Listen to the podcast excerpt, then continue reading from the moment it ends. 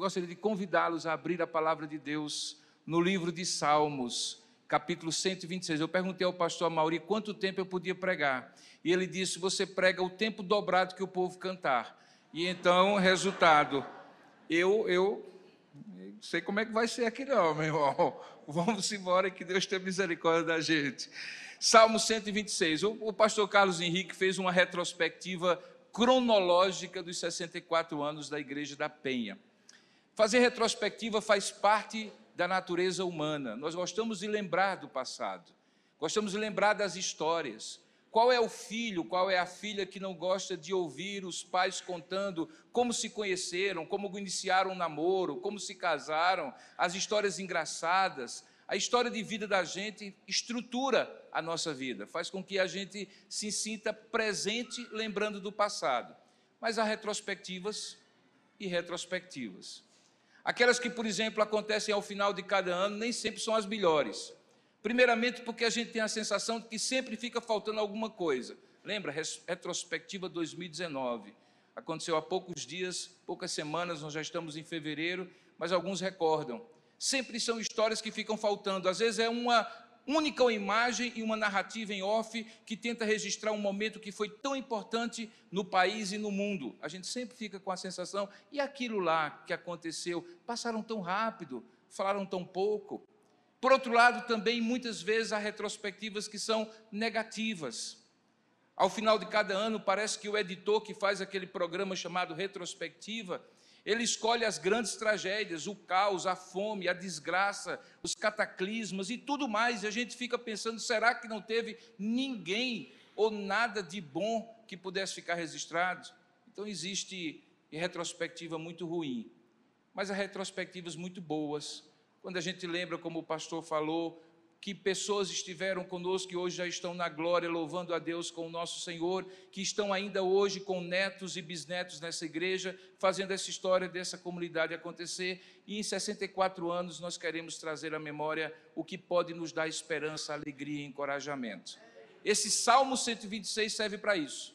E eu gostaria que você lesse comigo. Eu vou ler a primeira vez sozinho e depois nós vamos ler juntos. Ele é pequenininho, não cansa nada, nada, nada se nós lermos assim, tá bom? Vamos nos colocar de pé, porque eu sei que vocês vão ficar muito tempo sentados.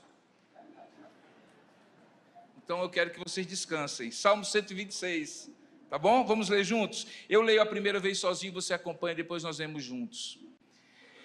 Quando o Senhor restaurou a sorte de Sião, ficamos como quem sonha. Então a nossa boca se encheu de riso e a nossa língua de júbilo.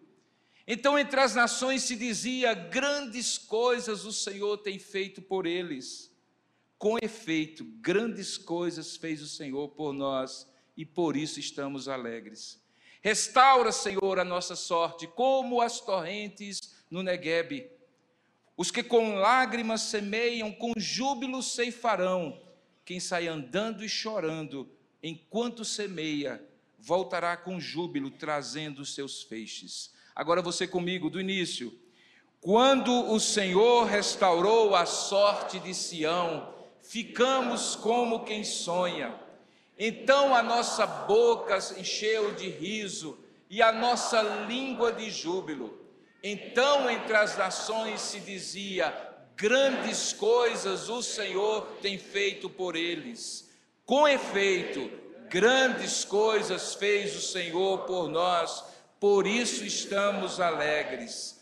Restaura, Senhor, a nossa sorte, como as torrentes do Neguebe. Os que com lágrimas semeiam, com júbilo ceifarão. Quem sai andando e chorando enquanto semeia, voltará com júbilo, trazendo os seus feixes. Amém. Ó oh Deus amado, usa-nos para a tua glória exclusivamente. Abre o nosso coração para acolher a tua palavra e fala conosco aqui neste lugar e em qualquer lugar em que essas palavras forem ouvidas, agora e em qualquer tempo, porque nós daremos a ti a honra, a glória e o louvor devido somente ao teu nome. Faça isso, Senhor, nós te rogamos como teu povo, em nome para a glória de Jesus. Amém. Alguém já disse, pode sentar, alguém já disse que caminhar sozinho é bom. Mas caminhar com alguém é melhor ainda.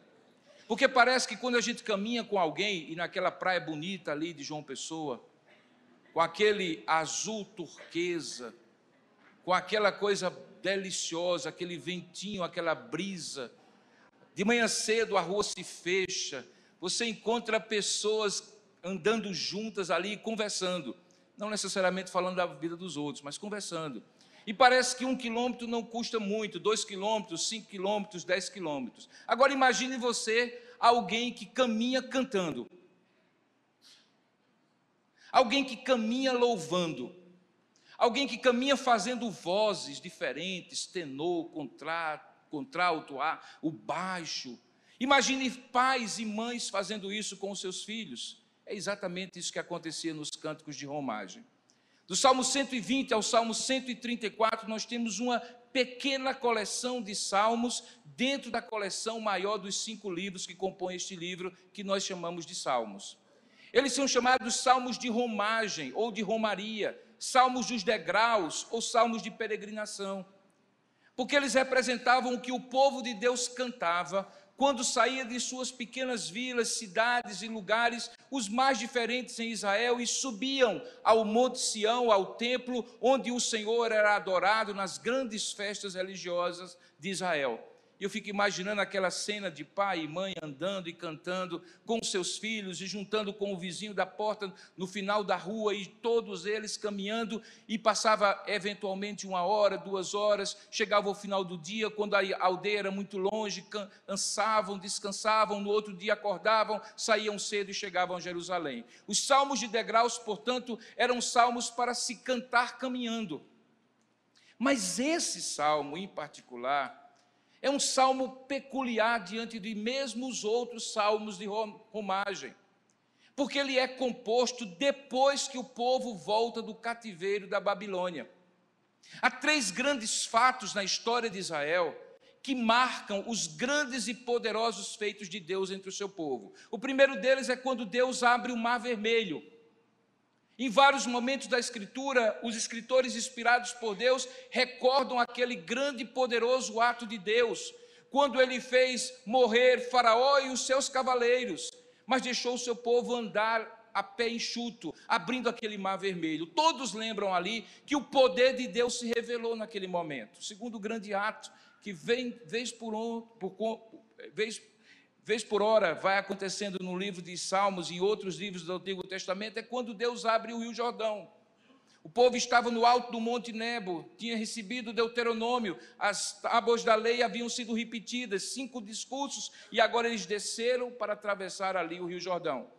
E novamente Deus opera de maneira miraculosa, porque abre o Rio Jordão e eles passam a pé enxuto e dessa vez de uma maneira muito singular, porque os levitas e os sacerdotes estavam à frente com a arca do Senhor e cantavam, e enquanto cantavam, o povo caminhava a pé enxuto. Esse é o segundo grande ato de Deus no Antigo Testamento. E o terceiro é quando Deus traz de volta depois de 70 anos de cativeiro, no meio dos babilônicos, dos assírios, dos medos, dos persas, de todos aqueles grandes impérios da antiguidade. Depois de 70 anos de disciplina, de punição contra a idolatria, contra a quebra da lei do Senhor. Aquelas gerações veem de uma hora para outra que Deus os tira com mão poderosa e faz com que eles voltem à terra prometida. E é nesta ocasião que esse povo compõe este salmo.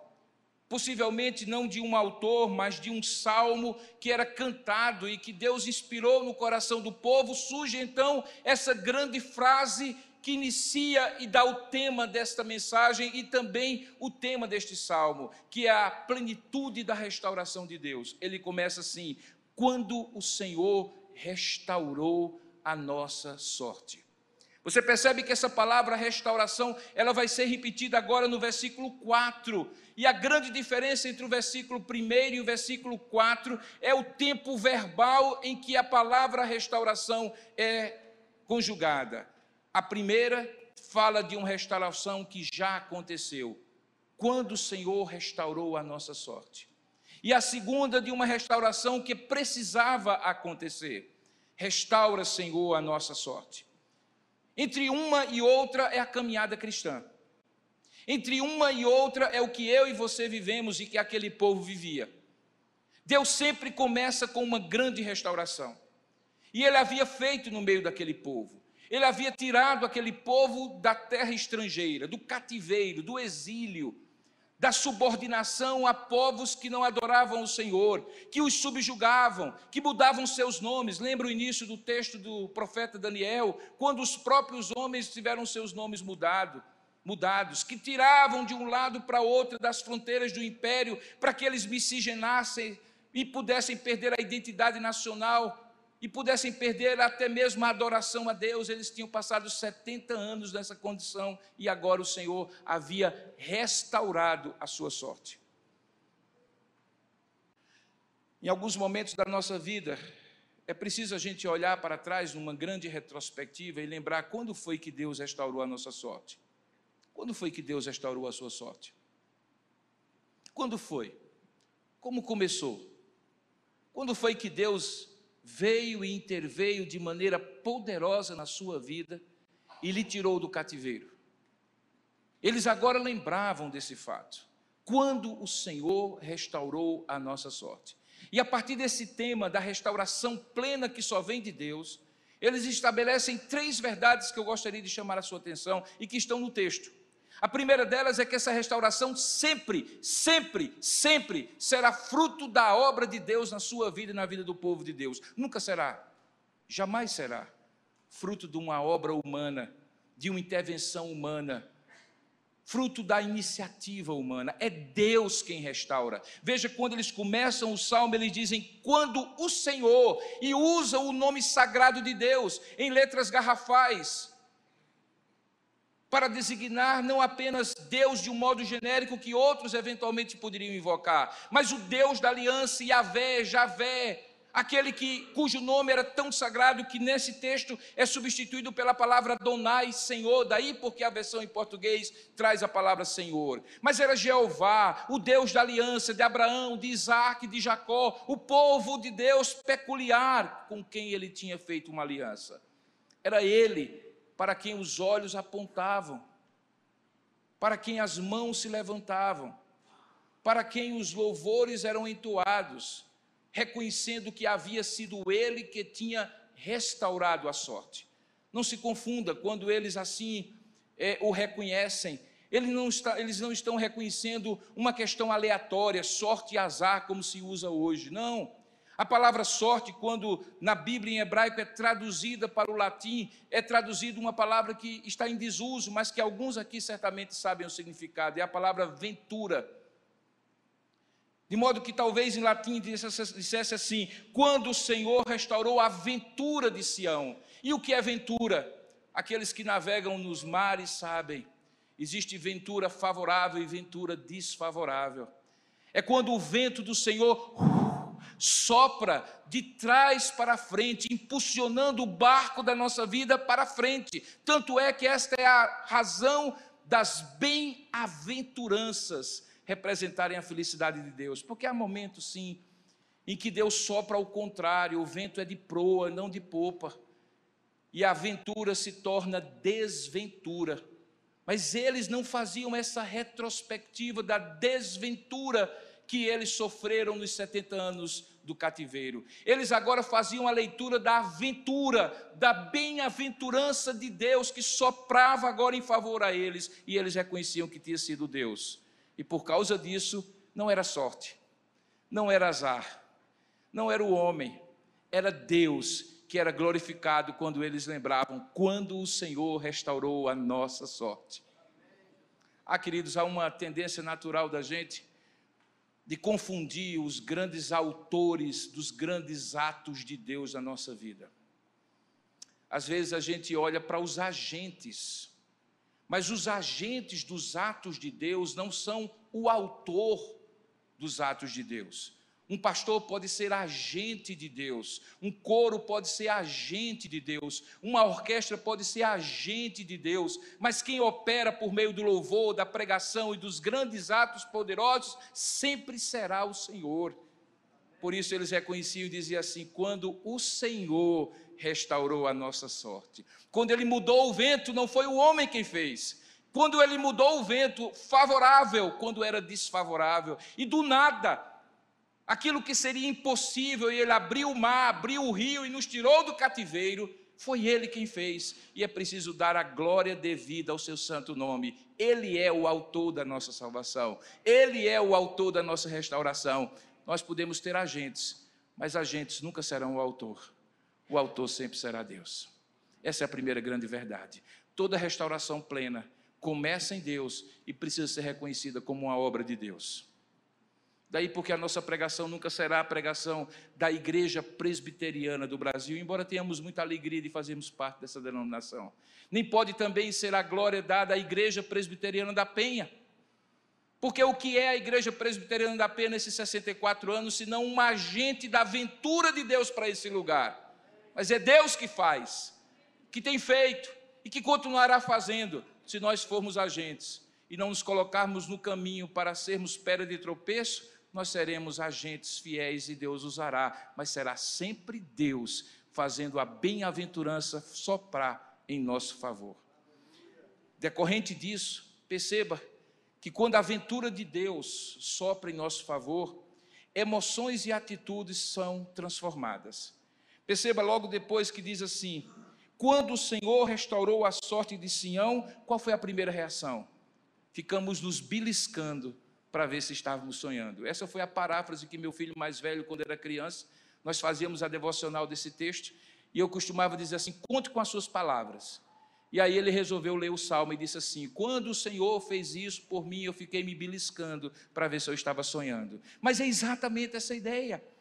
É aquela sensação de assombro aquela sensação de dizer assim, como é mesmo, foi Deus que fez, e fez desse jeito, sim, foi Deus que fez.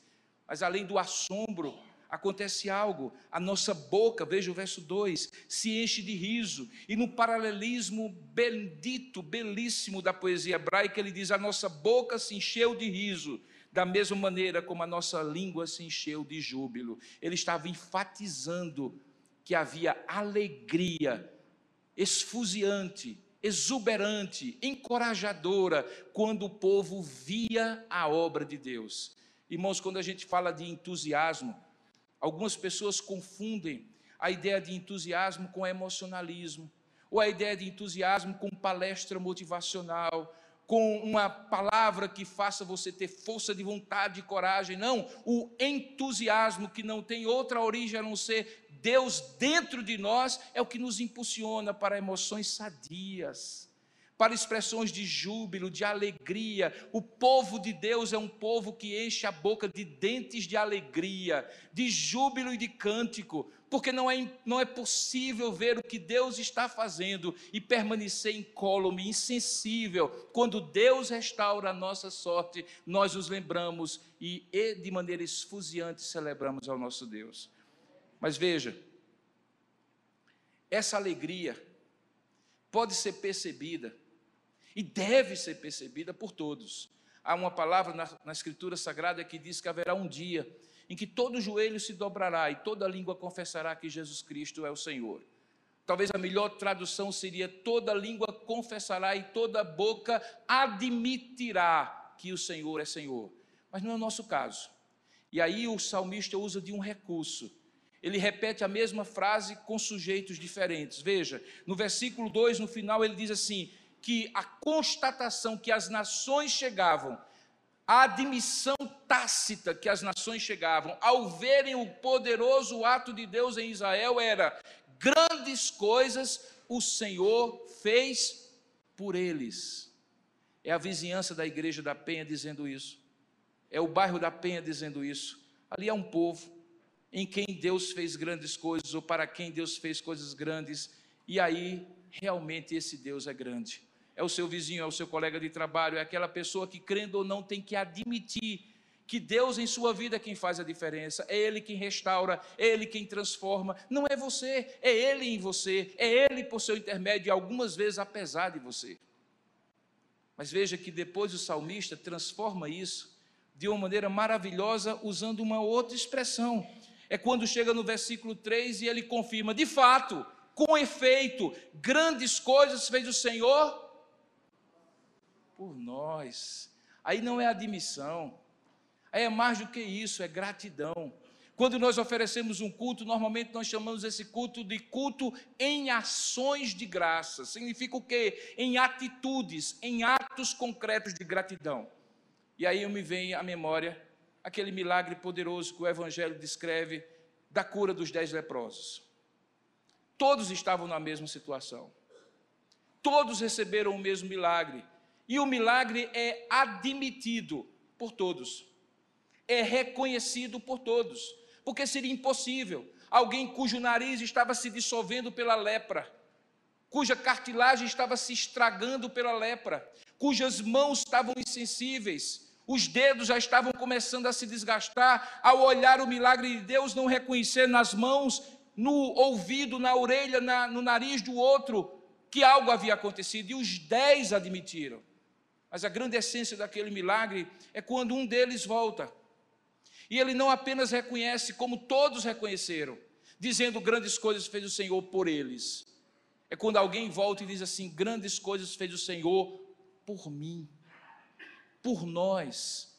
E a Bíblia diz que é justamente aquele que reconhece e volta. E a coisa mais interessante é a coreografia do milagre.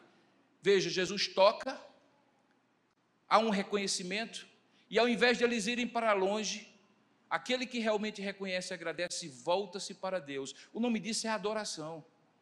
É voltar-se para o autor do milagre, é voltar-se para o autor da restauração. É quando você entende que este culto é dar a glória devida ao seu santo nome, é voltar em ações de graças, porque talvez ontem ou hoje pela manhã você foi abençoado e a aventura de Deus veio na sua vida e você saiu e recebeu a graça de Deus e agora volta com a alegria estampada no seu rosto, com as palavras de gratidão saindo da sua boca e com as ações de graças nas atitudes do seu coração e da sua vida. Com efeito, grandes coisas fez o Senhor por nós, por isso estamos alegres. Há uma mudança nas emoções, há uma mudança nas atitudes. Essa é a segunda verdade. A primeira é que a restauração sempre vem de Deus, nunca dos homens. Que não é bom confundir o agente da restauração com o autor da restauração. O autor da restauração sempre será Deus, ainda que ele possa usar meios humanos e até de outras formas. A segunda lição é que quando isso acontece, a gente reconhece, não apenas admite que grandes coisas fez o Senhor pelos outros, mas grandes coisas fez o Senhor por mim e por nós, isso se transforma na, na, na medida em que nós somos gratos a Deus.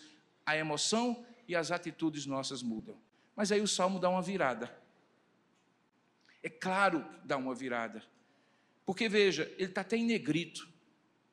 Você percebe que na sua Bíblia está em negrito? Restaura.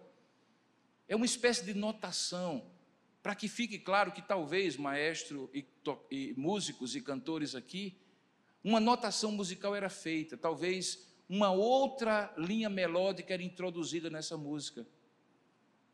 E agora já não era mais uma música de, re, de júbilo e de exaltação pelo poderoso ato que Deus havia feito. Agora é quase como se o tom baixasse, o volume baixasse, o tom ficasse menor, houvesse uma mudança ali e de repente uma palavra de oração e de clamor surgisse do meu do seu povo. E qual era a palavra? Restaura hoje, Senhor, a nossa sorte. Alguém de maneira inadvertida, poderia dizer assim: mas ele não já havia restaurado? O que, é que eles estavam pedindo agora que Deus já não tivesse feito? Na verdade, Deus já havia feito. E como eu disse no começo, ele fez também na minha vida. Mas ele não é um Deus que fica imóvel com um único ato da sua graça e da sua bênção na minha vida. Ele continua agindo na medida em que eu clamo a Ele, restaura, Senhor, a minha sorte. E para que isso fique claro, ele usa uma metáfora e talvez seja muito importante que você conheça. Porque ele diz assim: restaura, Senhor, a nossa sorte, como, veja aí, como as torrentes do Negueb. Na sua Bíblia talvez esteja como as torrentes do deserto do sul. Porque o Negueb fica exatamente ali naquela porção mais rochosa do sul de Israel.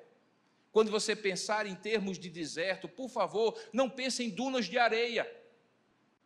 Pense em muita pedra em muita rocha, em muito lugar inóspito, com alguns poucos arbustos. e um relevo muito irregular. E nesse relevo irregular havia pedreiras muito altas, de um lado e do outro, e às vezes no meio havia um desfiladeiro, um val, um riacho, às vezes estreito, às vezes largo. E o que acontecia é que na época das chuvas, ali estava sequidão, que nada ali representava vida. Mas Deus, de repente, com uma nuvenzinha no horizonte, transformar transformava aquilo numa tempestade, e aquela tempestade num grande aguaceiro, e aquela água vinha varrendo o desfiladeiro com torrentes fortíssimas.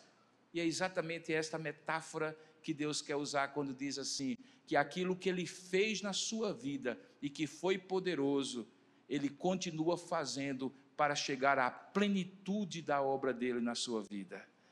Deus é um Deus que age ainda hoje. Deus é um Deus que derrama de chuvas torrenciais no seu coração. Através da sua vida, o vento sopra ainda mais forte, na medida em que o povo de Deus diz: Restaura, Senhor, a nossa sorte. Eles tinham chegado da terra, da terra do exílio para a terra prometida, mas havia ainda muita coisa que eles precisavam ver Deus fazendo. Eles estavam reconstruindo a nação, reconstruindo um povo, reconstruindo terra, plantação e tantas outras coisas. Eles precisavam de Deus continuar agindo na vida deles, assim como nós. Um dia Deus restaurou a nossa sorte, nos libertou do império das trevas e nos transportou para o reino do Filho do seu amor. Mas é preciso tantas coisas que ainda precisam ser transformadas na nossa vida e que precisam ser transformadas pela plenitude do poder restaurador de Deus, como torrentes do Negueb. Para um pouquinho e pense, eu pedi para você lembrar aquele primeiro momento. Mas eu quero agora que você lembre, meu irmão, minha irmã, das coisas que hoje você clama a Deus, dizendo assim: Senhor, completa a obra, faz o mais, faz aquilo que eu não posso fazer que é o complemento daquilo que tu começaste a fazer. Às vezes é salvação na sua casa. Gente que foi alcançado, mas tem ainda muito mais para ser alcançado. Às vezes é transformação de caráter. Pecados que muitas vezes nos assediam tenazmente, como diz Hebreus, e contra os quais nós lutamos e que o Senhor precisa nos dar libertação completa, contínua, como torrentes do Negueb tantas provisões, livramentos, proteções, ações de Deus contínuas na nossa vida estão implícitas nessa ideia de que o Senhor restaure a nossa sorte, como as torrentes do Negueb. E aí ele conclui nos dois últimos versos, fazendo a ponte entre aquele tempo e que o Senhor ainda não tinha restaurado, e que com lágrimas eles semeavam, para o momento em que agora eles já podiam celebrar com júbilo e com feixes nas mãos. E aí eles fazem uma retrospectiva bendita. Quem saiu um dia andando e chorando, enquanto semeava, voltará com júbilo, trazendo seus feixes. Perceba então essas três verdades. A primeira é que Deus quem restaura. A segunda é que essa restauração muda emoções e atitudes na vida da gente. E a terceira é que a restauração que Deus um dia fez é apenas a primícia daquela restauração plena que Deus continuará fazendo até o dia da sua volta, da volta do seu filho Jesus. O Deus que começa a boa obra não para pela metade. Agora, eis aqui o que eu gostaria que você entendesse de maneira prática na medida em que eu chego próximo do final do meu sermão. Como fazer isso? Como participar desse processo. Como? Amanhã de manhã, segunda-feira, quando essa festa terá acabado, e nós tivermos que trabalhar, estudar, voltar para a rotina. O que é que nós podemos expressar como confiança, como certeza, como gratidão e reconhecimento por, por esta grande obra que Deus fez e continua fazendo? Eu costumo reduzir essa maneira meio mnemônica, meio fácil de memorizar, em três T's. T de letra T, de tigre. É quando você consagra a Deus o melhor do seu tempo, o melhor do seu talento e o melhor do seu tesouro. Na prática, a gente reconhece a plenitude da ação de Deus restauradora na nossa vida, quando isso afeta o que fazemos com o nosso tempo, com o nosso talento e com o nosso tesouro. Quando consagramos a Deus o melhor do nosso tempo e buscamos a Deus em primeiro lugar e o seu reino e a sua justiça, e então as demais coisas nos são acrescentadas. Quando oferecemos a Deus o melhor do talento que nós recebemos e que nós não enterramos, mas oferecemos a Deus, pouco importa se é um, dois, cinco, mas que Ele sempre multiplicará se nós voltarmos para Ele com os talentos que Ele nos deu, dizendo: Usa, Senhor, para a glória do Teu nome. E quando nós pegarmos o nosso tesouro e fazemos o nosso tesouro seguir o nosso coração consagrado a Deus, ao invés do nosso coração seguir o nosso tesouro, pensando apenas na avareza da nossa alma.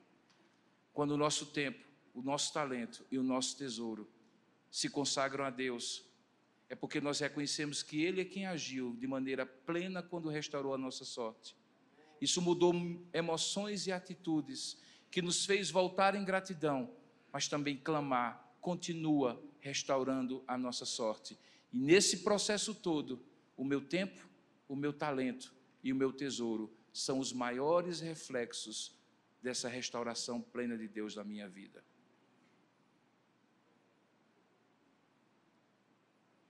Eu gostaria, como eu falei ao longo da mensagem, que você lembrasse daquele momento em que Deus restaurou a sua sorte. Eu gostaria que você, como falei na mensagem, que você lembrasse aquilo que hoje representa para você de maneira concreta essa oração: restaura, Senhor, a minha sorte hoje. Mas eu gostaria que você lembrasse do seguinte, para encerrar: que se o, meu, se o seu melhor do tempo, que o seu melhor do seu talento e que o melhor do seu tesouro precisam ser consagrados a Deus, hoje é dia de você decidir fazer isso, agora. Não se confunda. Decisões sérias no reino de Deus se toma na hora que Deus fala com a gente. A gente nunca pode ouvir essa mensagem e dizer, então, a partir de amanhã, a partir de amanhã é muito tarde. Primeiro, porque você não sabe se terá amanhã. O tempo é hoje. Hoje é o tempo de você consagrar o melhor do seu tempo, o melhor do seu talento e o melhor do seu tesouro na caminhada da restauração plena de Deus na sua vida. O que isso significa para você, eu não tenho a mínima ideia. É a primeira vez que eu venho a esse lugar, eu não conheço a vida de ninguém, mas Deus conhece.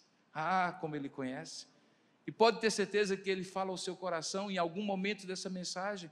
E eu quero apontar para você para onde o seu coração deve se direcionar deve se direcionar para a direção, para o caminho de uma caminhada com Deus plena, mas uma caminhada com Deus plena, onde o melhor do seu tempo, do seu talento, do seu tesouro sejam consagrados a Deus. O que é que isso significa? Eu não sei, mas você sabe. Nesse exato momento você sabe, porque Deus fala ao seu coração, foi assim que nós pedimos. E é nesse sentido que eu lhe convido nessa hora a orar comigo. O que significa, meu irmão? Que o melhor do seu tempo, o melhor do seu talento e o melhor do seu tesouro sejam consagrados a Deus diante da grande restauração que Deus fez e continua fazendo na sua vida. O que significa isso? De maneira prática, o que é que significa isso para você? Seja o que Deus colocou no seu coração, coloque agora diante de Deus. Eu lhe convido a você curvar a sua cabeça e fechar seus olhos. E nessa hora de oração, que é muito mais do que um momento litúrgico, eu lhe convido a dizer assim: Senhor, eis aqui a minha resposta. Esse homem orou e eu orei com ele, pedindo que tu falaste comigo. Eu reconheço que tu falaste. Pois agora eis a minha resposta. Que resposta é a sua, meu irmão? Minha irmã, que resposta é a sua que você fará agora diante de Deus? O que você dirá a Deus?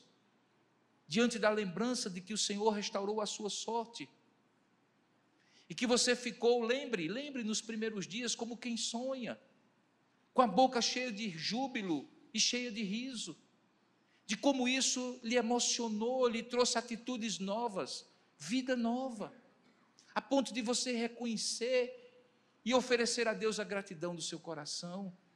O testemunho de dizer grandes coisas o Senhor fez por nós, por mim, e por isso eu estou alegre. Lembre, meu irmão, lembre sim, que foi Deus quem fez, que isso transformou emoções e atitudes no seu coração. E que nessa hora em que você, olhando essa caminhada de alguns anos ou de alguns meses, pouco importa. Nessa hora, você clama e diz: Restaura, Senhor, a minha sorte, completa a minha obra, a obra do Senhor no meu coração, de tal forma que seja como torrentes no Neguebe. Pois eu lhe digo, ao orar assim, ao clamar assim a Deus, Deus lhe responde: consagra a mim o melhor do seu tempo, consagra a mim o melhor do seu talento, consagra a mim o melhor do seu tesouro, porque quando o teu tempo, o teu talento e o teu tesouro estiverem nas mãos e no altar do Senhor, meu irmão, torrentes de águas da graça de Deus se derramarão sobre a sua vida. Que resposta você tem ao Senhor? De maneira prática, o que é que isso significa na sua vida? Ó oh Deus amado, essa pergunta só o Senhor pode fazer cada um de nós responder diante de Ti. Tu falas ao coração de uma maneira tão peculiar e única, que mesmo a única palavra que o Senhor nos deu de restauração nessa noite é suficiente para provocar e produzir efeitos e respostas diferentes na medida que cada um de nós está em determinado ponto dessa jornada, dessa peregrinação contigo. Por isso eu clamo a Ti, ó Deus, que haja uma inquietação profunda de diante da grande restauração que o Senhor tem feito no meio deste teu povo. E diante do clamor que eles têm pedido, continua restaurando, que eles entendam, Senhor, que faz parte dessa restauração consagrar a Ti o melhor do tempo do talento e do tesouro a Ti, Pai. Essa é a resposta de vidas que foram restauradas e que querem ainda mais ser restauradas. Eu te peço que tu fales a cada coração aqui, mas eu peço de maneira muito particular pelos jovens dessa igreja, que são muitas vezes tentados a pensar nas suas próprias vidas como opções pessoais e não como frutos de uma vocação e de um chamado que Deus tem para eles. E muitas vezes movidos por valores que estão fora do teu reino, de projeção, de riqueza, de deslumbramento, de sucesso, fazem opções que muitas vezes destoam daqueles talentos que o Senhor tem dado a cada um deles. E que mesmo como profissionais eles poderão consagrar a ti, para que sejam de fato missionários onde quer que eles estejam. Eu clamo por essa geração que será a geração dos próximos 64 anos desta igreja, Pai. Se o Senhor não voltar, serão eles os presbíteros e pastores dessa igreja. Serão eles os cantores e músicos dessa igreja, serão eles os líderes dessa igreja. Que eles compreendam que o melhor do tempo, talento e tesouro consagrados a Ti representa a resposta diante da tua grande restauração que fizeste na vida deles, e será também a consequência desse processo santificador, de plenitude do teu espírito, como torrentes do Negueb correndo nos seus corações.